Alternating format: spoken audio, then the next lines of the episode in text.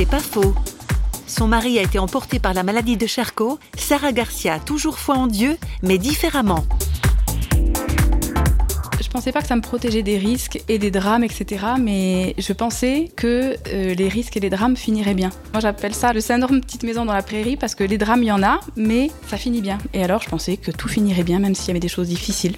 Et pourtant, c'est arrivé. Je me suis pas révoltée contre Dieu, mais je me suis révoltée contre tout ce que je croyais être vrai sur Dieu. Et d'ailleurs, plus je lis, plus j'ai l'impression de connaître Dieu, puis plus ça me paraît vertigineux, immense et inattrapable. Je sais pas comment expliquer ça. Mais je crois que c'est une foi aussi plus mature et plus profonde, puisqu'elle est absolument pas liée aux, aux circonstances. Quoi qu'il se passe, je sais que la paix et la joie pourront être là. Et je peux même parler de bonheur, parce que le bonheur, c'est ça finalement. C'est cette paix qui nous tient et qui donne du sens à notre vie d'ailleurs. C'est pas faux, vous a été proposé par Parole.fm.